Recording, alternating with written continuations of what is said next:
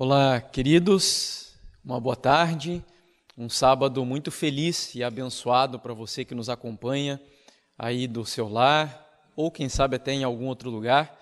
Que o Espírito Santo e a graça de Deus o alcance onde você estiver e que o Senhor nos conduza em mais um estudo da Sua Santa Palavra. Nós estudaremos nessa tarde o tema chamado Adventismo em Tempos Líquidos.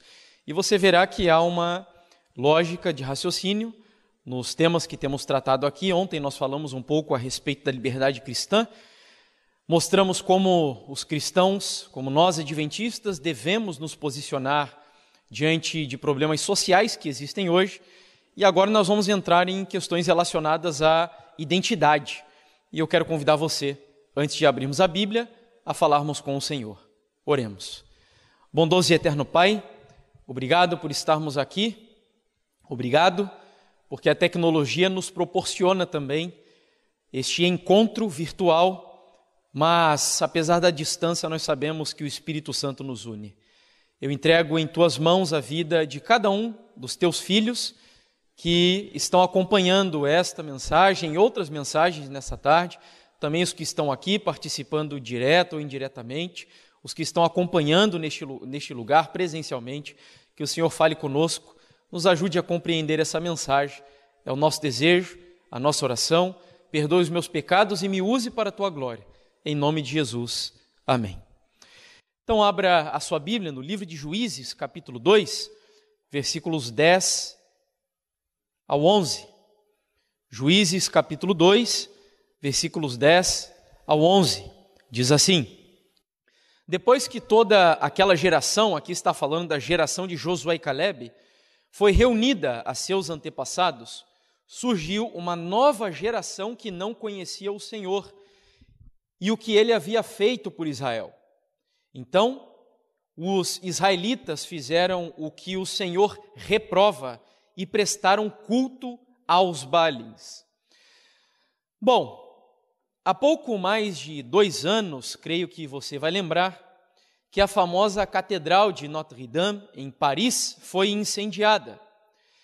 E apesar da minha e da nossa discordância profunda com a teologia católica romana, eu não posso negar que aquele episódio tem um simbolismo muito importante para nós como cristãos.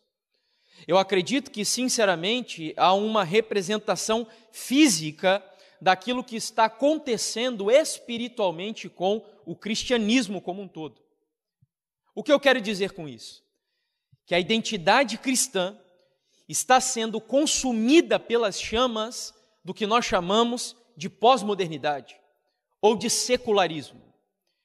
Nós vivemos como igreja em uma época extremamente desafiadora.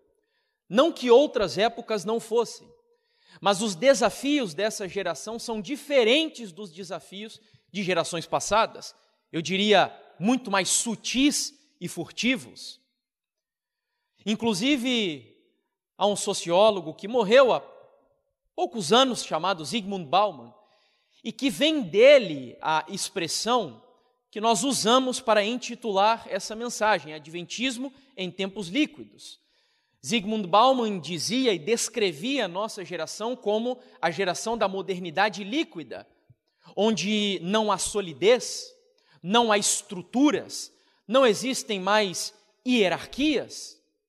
Vivemos em uma época, usando o próprio raciocínio metafórico dele, onde as pessoas, os indivíduos, são comparados à liquidez de uma água que se molda de acordo com o recipiente onde ela está.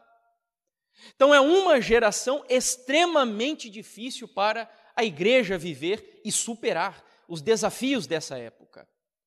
Por isso entendo eu que o que aconteceu nesta catedral muito famosa é significativo para a igreja cristã, principalmente na Europa, que está sucumbindo a uma onda avassaladora de secularismo nos Estados Unidos da América começamos a ver também estes problemas acontecerem há algum tempo, e aqui no Brasil tenho dito que presenciamos os primeiros ventos, talvez, de uma terrível tempestade que se aproxima no seio da igreja. Voltando ao texto que lemos há pouco, Depois de 40 anos de peregrinação, os israelitas chegaram na Canaã, a terra da promessa, liderados por Josué. E Deus deu uma ordem a eles. A ordem era que todos os povos pagãos e rebeldes daquela, daquele território, que não aceitassem a proposta bíblica, ainda não havia Bíblia naquela ocasião, mas a proposta judaica da mensagem do Senhor, por rebeldia deveriam ser exterminados. Além disso, Deus ainda advertiu aquele, o seu povo de que não se misturassem com as abominações de Canaã. E é curioso que quando você faz um estudo simples da Bíblia e vê o que é abominação para Deus, eram práticas que eu diria são eram culturais em Canaã. Por exemplo, na Bíblia a abominação é considerada a prática da homossexualidade, o adultério, comer animais imundos, beber bebida alcoólica. Só que tudo isso que aos olhos de Deus era abominação, para os cananeus fazia parte da cultura deles, da religião deles.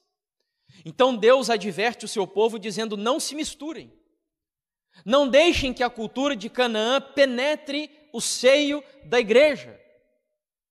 E então, o problema é que à medida que o povo foi se espalhando em Canaã, e estabelecendo ali as suas casas, as suas famílias, eles se acomodaram e não exterminaram os povos rebeldes de Canaã. Consequência disso, voltamos ao texto que lemos no início da mensagem. A Bíblia diz que a nova geração que veio depois de Josué e Caleb não conhecia mais a Deus, o Senhor. Como assim? É exatamente isso que o texto está dizendo. Quando Josué e Caleb morreram, a geração seguinte já desconhecia a identidade de Deus e a sua própria identidade.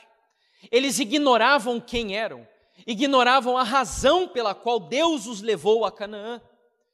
E uma outra consequência disso, o texto nos diz que eles esqueceram também o que Deus, o Deus de Israel, havia feito por eles. Você já parou para pensar? Estamos falando de apenas uma geração. E bastou uma geração para que o povo se esquecesse quem foi o Deus que os libertou do Egito. Se esquecessem da história da abertura do Mar Vermelho. Ignorassem completamente o episódio fantástico da queda das muralhas de Jericó. É isso que o, que o texto está dizendo. Em outras palavras, o povo, por ignorar a sua identidade, a sua origem, a sua missão, as raízes de onde vieram, eles acabaram sendo subvertidos por uma outra cultura que aos olhos de Deus eram, era abominável. E então foram corrompidos por ela. Isso me fez recordar de uma citação que li certa vez de um jornalista, que é o Laurentino Gomes. Eu citei inclusive um texto dele aqui no seminário de ontem onde ele diz que uma sociedade, e me permita substituir aqui a palavra sociedade por igreja, porque é o que nos interessa realmente, uma igreja que não estuda a história não consegue entender a si mesma ou a si própria, porque desconhece suas raízes e as razões que a trouxeram até aqui. E se não consegue entender a si mesma, provavelmente também não estará preparada para construir o futuro de forma organizada. Foi exatamente o que aconteceu com o povo de Deus ao entrar em Canaã. Por desprezarem, ignorarem, abominarem o conservadorismo, o tradicionalismo, a, tradicionalismo não, as boas tradições, a identidade daquele povo, eles acabaram esquecendo da razão pela qual existiam, do propósito de sua existência, e além disso, não conseguiam organizar o futuro, porque não tinham identidade. Houve uma corrupção quase generalizada do juiz, você conhece muito bem a história. Você vai lembrar que a Bíblia fala dos juízes como Jefté, Gideão, Sansão, Débora e etc. E eles se levantavam e faziam uma reforma, mas o tempo passava e o povo caía em apostasia de novo. Isso era um problema cíclico. Então, a corrupção da identidade do povo de Deus foi algo tão terrível que foi uma enfermidade difícil de ser erradicada. Alguns traziam uma solução paliativa que é, resolvia o problema por um tempo determinado, mas logo em seguida o povo caía em apostasia de novo. Por quê? Por falta de compreender a sua história, a sua identidade e as raízes que deram origem àquele povo. Bom, e é nesse contexto que surge a história de Sansão. Nós não vamos estudar a história de Sansão. Você sabe o que Sansão representou para o povo de Deus? Grandes vitórias e derrotas enormes, ou maiores ainda, melhor dizendo. Porém, há um detalhe do início da história de Sansão, que nem é sobre ele em si, mas sobre os pais de Sansão, que é impossível não saltar aos meus olhos diante desse assunto que estamos tratando aqui do Adventismo vivendo em uma época de liquidez, onde não há absolutos, onde as identidades estão colapsando. Esta é a época que vivemos. E então, vivendo nesse contexto, quando eu estudo a história do povo de Deus em Canaã e vejo Deus prometendo um salvador, um libertador, que no caso seria Sansão, os pais dele têm uma preocupação importante.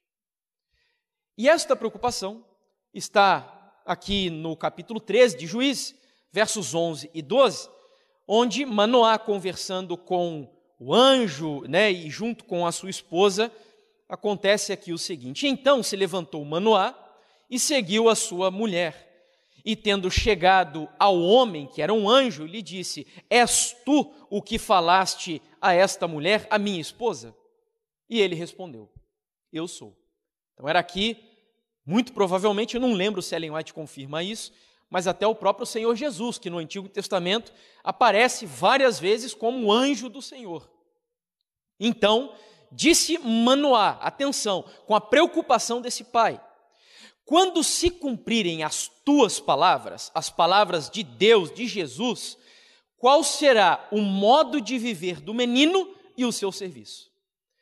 Se você não entendeu, trazendo para o nosso linguajar contemporâneo, a preocupação de Manoá era, quando ele pergunta o modo de viver, qual deve ser a identidade de Sansão e o seu serviço, a missão de Sansão. Porque Manoá tinha consciência de que, vivendo em Canaã, o problema da corrupção cultural era terrível. Ele viu o seu povo sendo é, assolapado por uma onda de é, liberalismo terrível que se vivia em Canaã, e principalmente no âmbito da sexualidade, inclusive. Porque os cananeus combinavam a depravação sexual com a própria religião vivendo em Canaã. Inclusive, não sei se você sabia, quando Elias ele ora pedindo para chover, ou melhor, pedindo para parar de chover, é porque os cananeus acreditavam que a chuva era o sêmen do deus Baal. Então era uma idolatria tão arraigada na cultura deles e era uma depravação generalizada. Aí o pai de Sansão, vendo tudo isso e o seu povo indo por água abaixo, quando ele está a ponto de ter um filho, ele pergunta: qual deve ser a identidade desse menino e a missão do menino? Ou o modo de viver, o estilo de vida que o meu filho deve seguir e o serviço ou a missão que ele deve também propagar no planeta Terra. O pastor Douglas Reis tem alguns livros publicados na CPB. Um deles, por exemplo, é o livro Paixão Cega, onde ele fala sobre a história de Sansão de uma maneira fenomenal. É um livro para jovens, inclusive, que se você é jovem e não leu esse livro, eu sugiro que leia. É um livro fininho, mas com uma mensagem muito boa.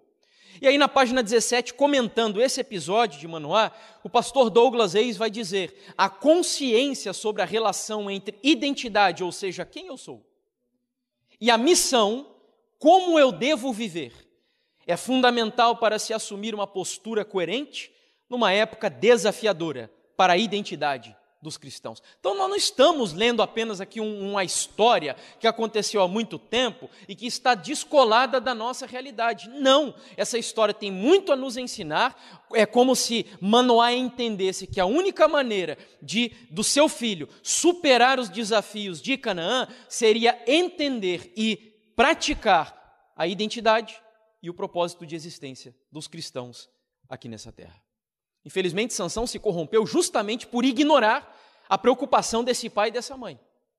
Você vai lembrar que o pai e a mãe dele disseram: Mas filho,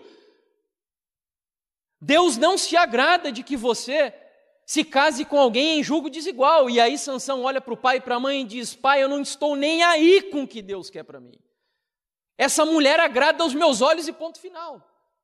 E aí nós sabemos todas as consequências, toda a consequência da história desse homem. Enfim, queridos, eu queria também trazer aqui esse raciocínio muito oportuno para nós de um psiquiatra chamado Victor Frank, eu não sei quantos o conhecem, mas ele é criador de uma escola de psiquiatria chamada logoterapia, e eu acho muito interessante as colocações dele porque ele trabalha com a perspectiva de sentido de vida.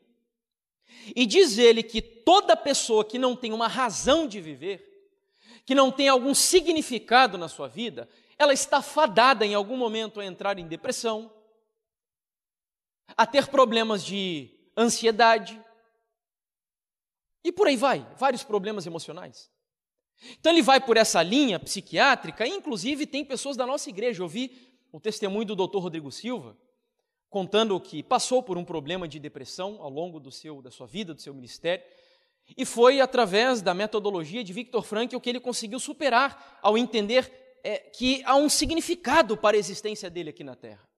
E aí, partindo disso, desse entendimento de que todos nós temos um propósito pelo qual existimos, Viktor Frankl vai dizer o seguinte no livro O Sofrimento de uma Vida Sem Sentido.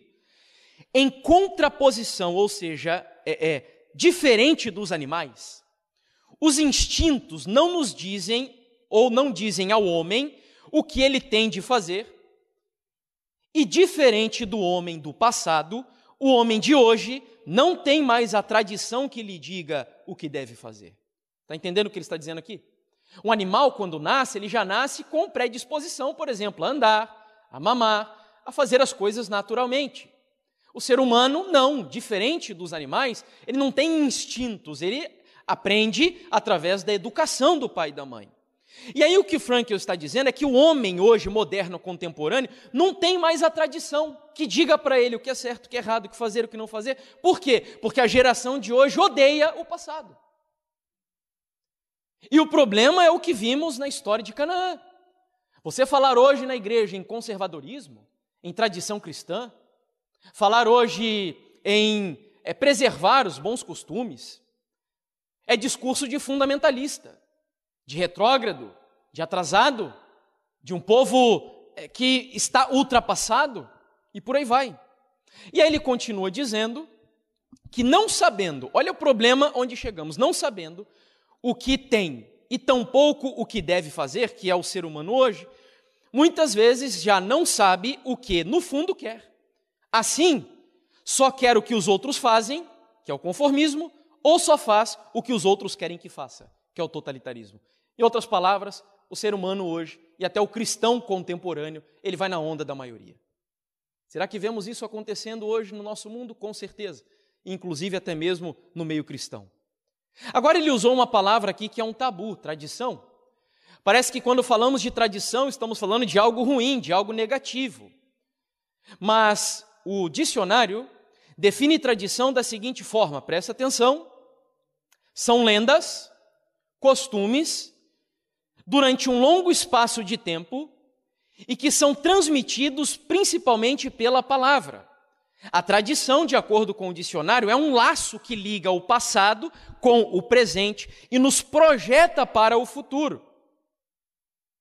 Então, ele ainda também afirma que tradição está relacionado com doutrinas religiosas. E aí eu te pergunto: tradição para um crente, para um cristão, é algo importante também, sim ou não? É claro que é importante. Existem aspectos importantes da tradição e existem aspectos negativos da tradição. Por exemplo, eu poderia citar aqui o tradicionalismo, que é um problema, que é diferente de conservadorismo.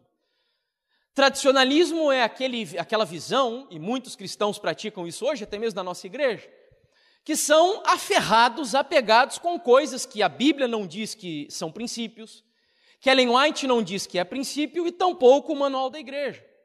Poderia citar, por exemplo, a gravata. Para muitas pessoas é, é quase uma aberração você pregar sem gravata. Não tem problema nenhum. usar gravatas.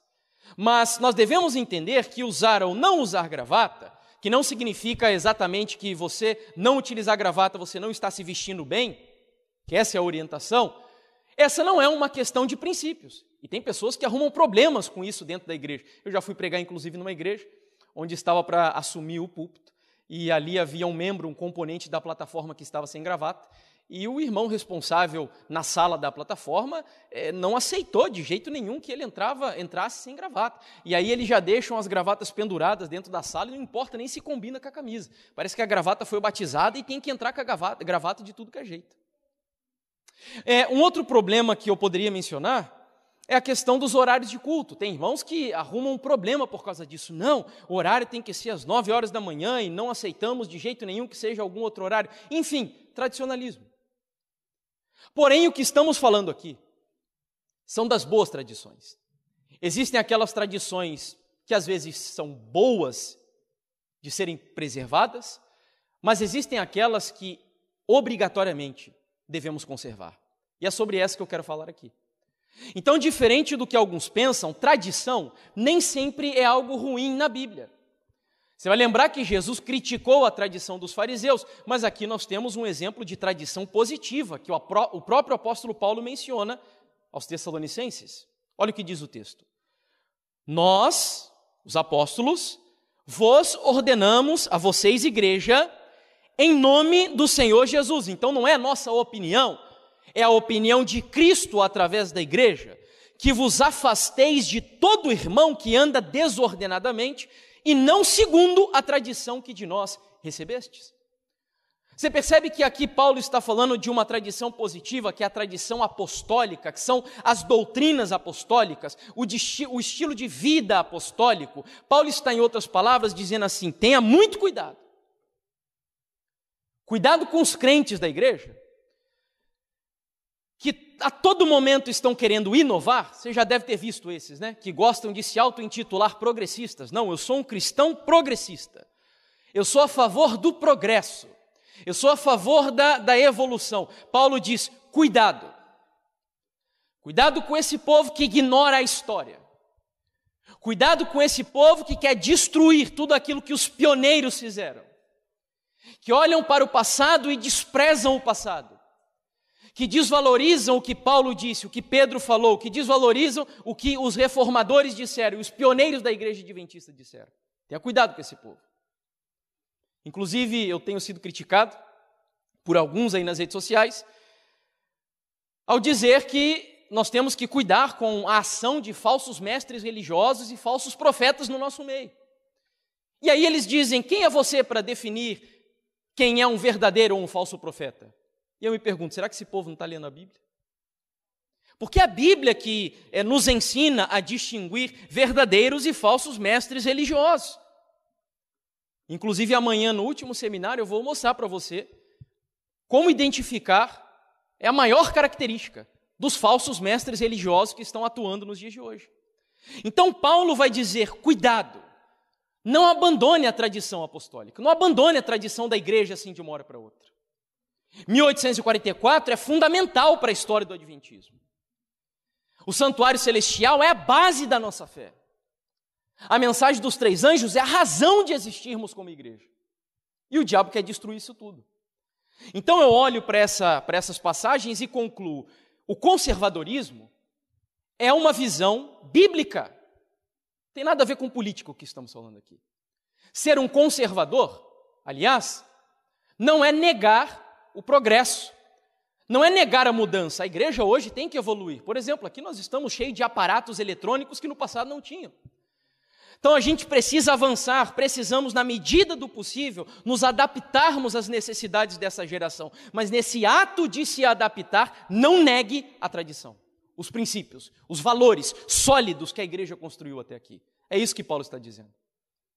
Além disso, se você não concorda com Paulo, então vamos ao próprio Deus, aqui na segunda passagem, Jeremias capítulo 6, verso 16, um texto bem conhecido, onde o Senhor vai dizer: Assim diz o Senhor: Ponde-vos a margem no caminho e vede, perguntai pelas veredas antigas, qual é o bom caminho? Andai por ele e acharei descanso para a vossa alma. Então, não sou eu, é a Bíblia que diz: olhe para o passado, olhe para a história, busque exemplos na experiência de homens e de mulheres que já é, passaram por todas as dificuldades da igreja, que edificaram a história da igreja, que levaram o cristianismo e o adventismo até aqui e que tudo o que eles construíram já passou no teste da cultura, da Bíblia, da história e etc.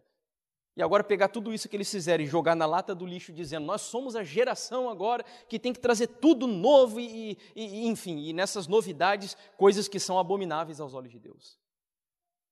Bom, avançando um pouco mais, eu quero mostrar a vocês, eu poderia usar só citações aqui da mensageira do Senhor, ou mesmo da Bíblia, mas eu vou usar citações de cientistas, para provar para aqueles que acham que o discurso de Ellen White é um discurso atrasado, que a própria ciência hoje comprova a importância do que acabamos de dizer. E aí, um antropólogo brasileiro chamado Roberto da Mata, no livro Relativizando, vai falar o seguinte sobre tradição, veja se é importante ou não. Sem uma tradição, uma coletividade, me permitam de novo aqui substituir, uma igreja, pode viver ordenadamente, mas não tem consciência do seu estilo de quê? Estilo de vida. Então é impossível me conscientizar de qual é o estilo de vida cristão se eu simplesmente me descolo do passado, da tradição da história da igreja. E ter consciência é se situar diante de uma lógica de inclusões necessárias exclusões fundamentais. Aí ele vai esclarecer ainda mais esse tópico, dizendo: no exaustivo e muitas vezes dramático diálogo entre o que nós somos, identidade, ou queremos ser, e aquilo que outros são e, logicamente, nós não devemos ser. Então, o que Damata está dizendo, e não é um cristão, é um cientista, ele está afirmando que tradição tem a ver com estilo de vida, estilo de vida tem a ver com identidade, que vai determinar o que você pode fazer e o que você não pode fazer. Cito um exemplo para vocês. Antes de me converter, eu era fã de um rapper, um rapper norte-americano chamado Eminem. era viciado no Eminem. Você entrava no meu quarto, tinha um posters dele espalhado para tudo quanto é lado. E eu gostava muito de hip hop, dançava, inclusive, é mais ou menos, mas me arriscava no break.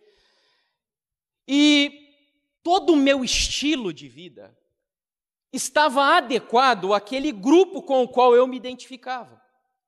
Eu não sei se ainda é assim hoje, mas naquela época os rappers gostavam muito de andar com as calças largas e eu usava a calça assim desse jeito, cabia uns três de mim dentro da calça e usava ainda as cuecas samba canção para dar para baixar a calça lá embaixo, porque era um estilo desse grupo. Eu tinha colares, brincos, anéis, cabelo pintado, falava muito palavrão, minha boca parecia um vaso sanitário, de tanto lixo que saía daqui de dentro.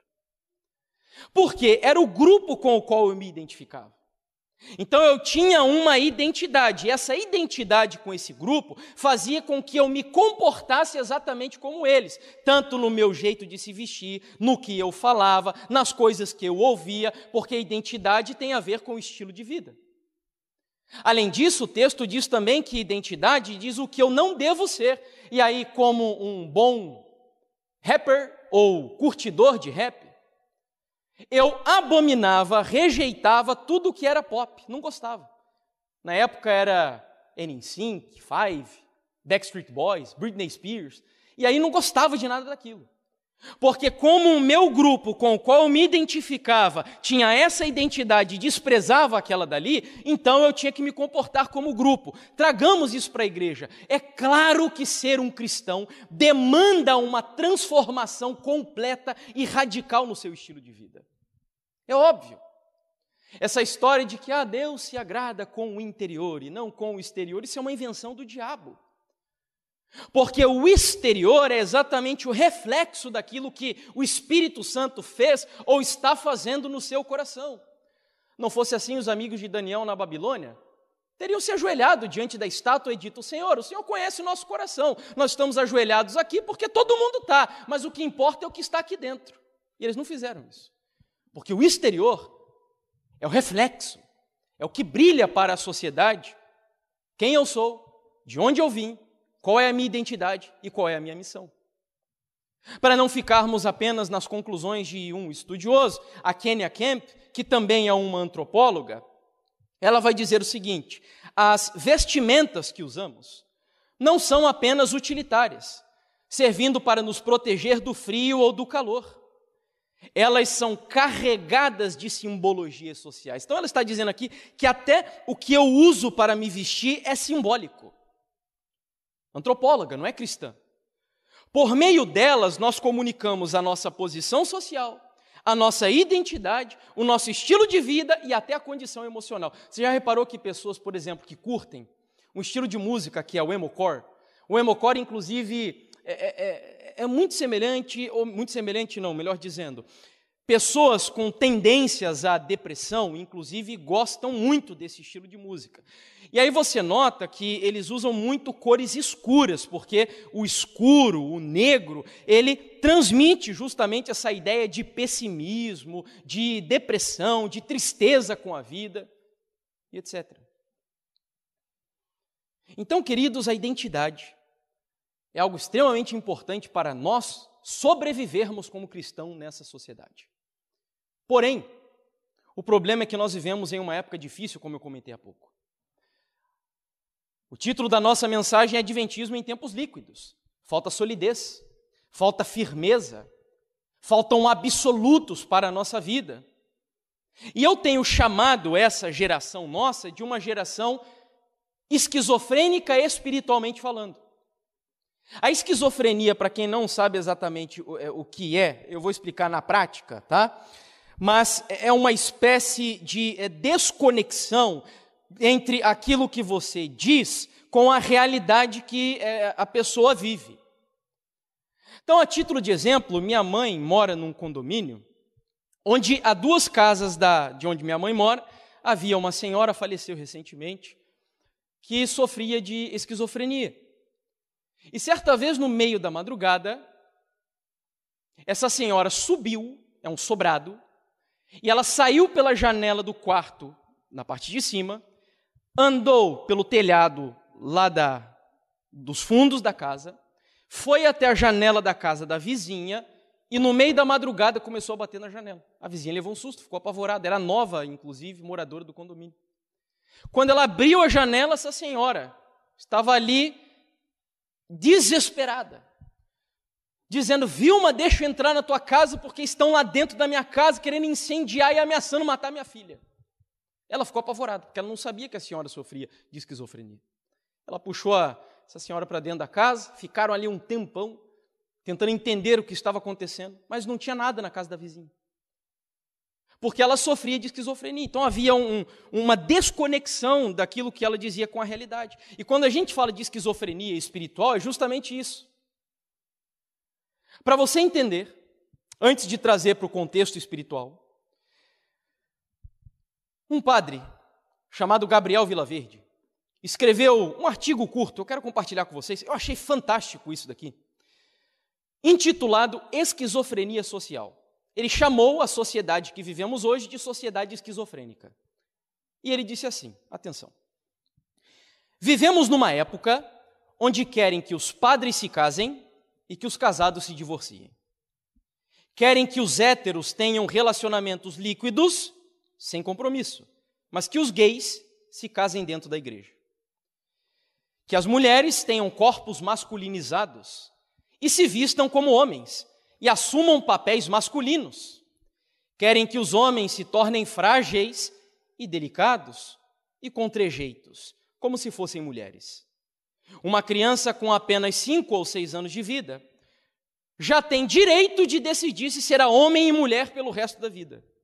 Mas um menor de 18 anos não pode responder pelos seus crimes. Não há vagas para doentes nos hospitais, mas há o incentivo e o patrocínio do SUS para quem quer fazer mudança de sexo. Há acompanhamento psicológico gratuito para quem deseja deixar a heterossexualidade e viver a homossexualidade. Mas não existe nenhum tipo de apoio no mesmo SUS para quem deseja sair da homossexualidade e viver a heterossexualidade. E quem tenta fazer isso é criminalizado. Ser a favor da família e da religião é ditadura. Mas urinar em cima de crucifixos é liberdade de expressão. E aí ele conclui: se isso não for o fim dos tempos, deve ser um ensaio para ele. Fantástico. Poucas vezes eu concordo tanto com o padre. Bom, esse é o tempo que vivemos. Um tempo de contradições, um tempo de esquizofrenia desenfreada na sociedade. E aí, isso, de alguma forma, ao invés da igreja transformar a sociedade, a igreja está sendo transformada pela sociedade. E aqui eu trago exemplos curtos e rápidos para vocês, como o da cantora, uma cantora chamada Perla, cantora de funk, mas que também era cristã. Cantava funk, se vestia de maneira indecente e era cristã ao mesmo tempo. E aí, entrevistada, ela disse assim: Eu amadureci muito no gospel, precisava desse tempo, mas a minha carreira no funk sempre esteve ali. Hoje eu consigo dividir a fé da música. Você concorda com isso? Isso é fruto de uma visão esquizofrênica da fé. Uma visão dicotomizada, departamentalizada. Como se fosse possível você viver uma coisa na igreja e uma coisa lá fora. E é por isso que vivemos, como adventistas, em tempos líquidos, onde não há solidez, como o que vemos aqui. Um grande estudioso do meio cristão, não é adventista, mas é um especialista na ética judaica do Antigo Testamento, inclusive no livro A Busca pela Moral. Olha só o que ele vai dizer: quem é o Deus do Antigo Testamento? E o povo não gosta de ouvir isso aqui hoje. Resumindo, ser parceiro de Deus na Santa Aliança não permitia nenhuma bifurcação entre a adoração no templo e a vida cotidiana. Ser recebido pelo Senhor no sábado exigia uma atitude correta para com Deus, bem como uma conduta apropriada durante toda a semana. É tão complicado o que vivemos hoje que até essas coisas óbvias precisamos reforçar. Um outro exemplo, esta também uma evangélica, chamada Aline Franzói, modelo, e que foi convidada para posar nua na Playboy. E aí, tem problema ser evangélico e posar nu na Playboy? Ela achou que não. Ela disse que não tinha problema nenhum. E numa entrevista usou o seguinte argumento: Sou evangélica e uso o meu Facebook para dizer o quanto Deus foi e é poderoso em minha vida. E afinal, o que tem de errado é muito relativo o que é certo e errado. Concorda? Eu acho que não. A Bíblia é um livro de verdades absolutas. Aliás, tem uma frase muito interessante de um advogado e radialista norte-americano chamado Ben Shapiro, onde ele diz assim: que existe a verdade e a sua opinião. Que essa história de que a verdade é relativa, isso é um engano satânico que está hoje introduzido no meio da sociedade. A verdade não é relativa. A verdade não depende da opinião de terceiros. E aí eu lembrei da frase completa dele, mas o que ele diz é, em realidade, o seguinte: existe, é, o que existe é a sua opinião, mas a verdade ela é completamente absoluta. Então não existe essa de verdade relativa. E ela completa dizendo: é muito relativo o que é certo e o que é errado. Concilio não só essa nova carreira, como a carreira de modelo também, pois na minha concepção, Deus olha o nosso coração e a nossa intenção. Bom, para a gente concluir, será que esses problemas estão afetando o nosso adventismo? Eu acredito que sim. E em questões que, inclusive, eu acho inacreditáveis. Inacreditáveis. Esses dias, inclusive, eu falava com uma pessoa, uma amiga de Brasília, e ela falando sobre os problemas que temos na igreja, e pessoas que voltaram a tomar café, e pessoas, enfim, citando algumas coisas, eu disse: olha, amiga, se esses fossem os problemas, nós estamos hoje lidando com uma juventude na igreja e com influenciadores dentro da igreja que estão dizendo que masturbação não tem problema nenhum. Que estão dizendo que você fazer sexo antes de se casar não tem problema nenhum. Que estão dizendo que você praticar a homossexualidade é o amor mais puro e sublime que poderia existir. É isso que está acontecendo hoje. Então vivemos em uma época de colapso tão inimaginável de identidades que ser um cristão nessa geração é um desafio. Mas em nome de Jesus, ainda que você seja um jovem vivendo nessa geração, diante de todos esses desafios, Deus tem te chamado para se levantar, porque Deus disse que onde abundou o pecado, superabundou a graça dele. E o poder para você viver e vencer os desafios dessa geração estão disponíveis para você, jovem. É isso que Deus promete na sua palavra. Então, eu queria mostrar a vocês os resultados de uma pesquisa, saindo daquilo que é ainda mais, que nos salta mais aos olhos. No ano de 2013, a Associação Geral fez uma pesquisa com jovens universitários da Igreja Adventista dos Estados Unidos. A pesquisa se chama Estudo de Conexão Adventista do Sétimo Dia do Século XXI. E milhares de jovens foram entrevistados, jovens universitários, e a intenção deles era tentar entender qual era o grau de confiança que os jovens adventistas tinham nas doutrinas distintivas da igreja adventista.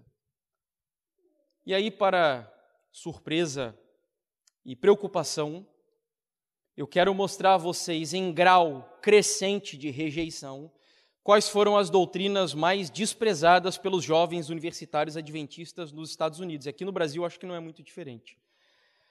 Primeira doutrina, em grau crescente de rejeição. Primeira, o santuário celestial. Segunda, que o mundo foi criado em seis dias, literais, num passado recente. Terceira doutrina mais rejeitada, o dom profético de Ellen White. Quarta, a doutrina ou a crença fundamental do juízo investigativo. Quinta, de que eu devo me casar apenas com pessoas que compartilham da minha fé, da minha visão de mundo. Sexta, que é a doutrina mais rejeitada de todas, que a igreja adventista do sétimo dia é a igreja remanescente para o tempo do fim.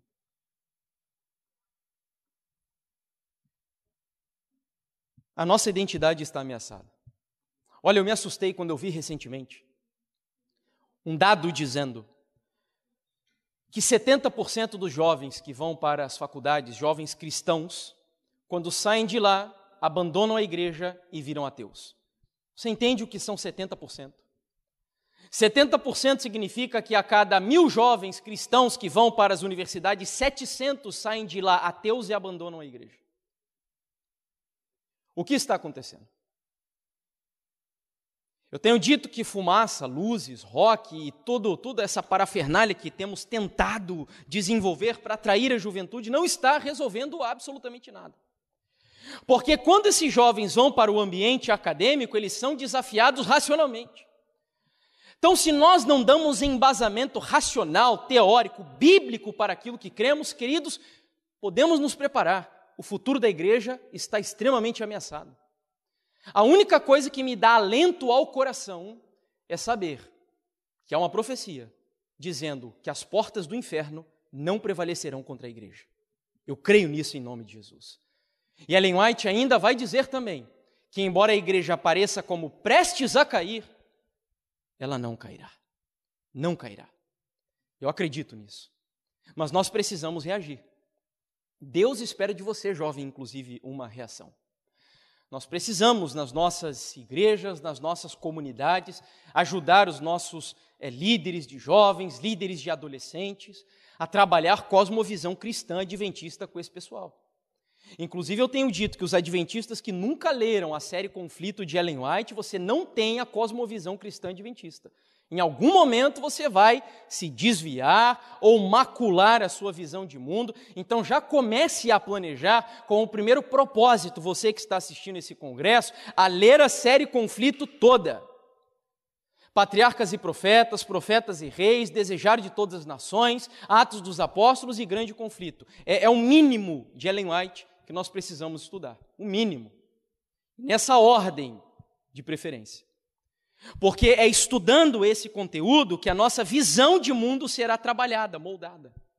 E por que tem muito jovem hoje se desviando? Porque está com a visão de mundo líquida, como temos falado aqui. E aí, para concluirmos, Ellen White vai dizer: muitos conhecem tão pouco acerca da Bíblia que sua fé é instável, é líquida, em outras palavras. Removem os marcos antigos. Olha só aqui a tradição, a identidade, as raízes. É o povo que olha lá para o passado e diz: não, isso daqui, a, a, cultura é outra, a época mudou. Removem os marcos antigos. Você sabe o que, que são esses marcos antigos?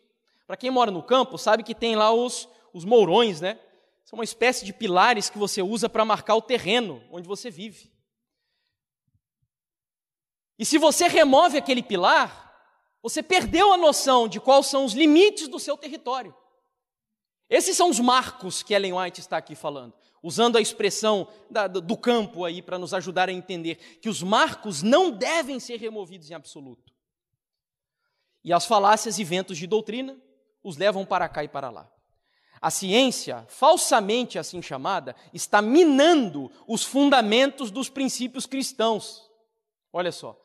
O problema não é exatamente a ciência, mas a falsa ciência, que está fazendo os nossos jovens aí idolatrar Nietzsche, Freud, Heidegger e por aí vai, e filósofos e acadêmicos e etc, etc, ignorar os grandes filósofos do cristianismo que estão aqui na palavra de Deus.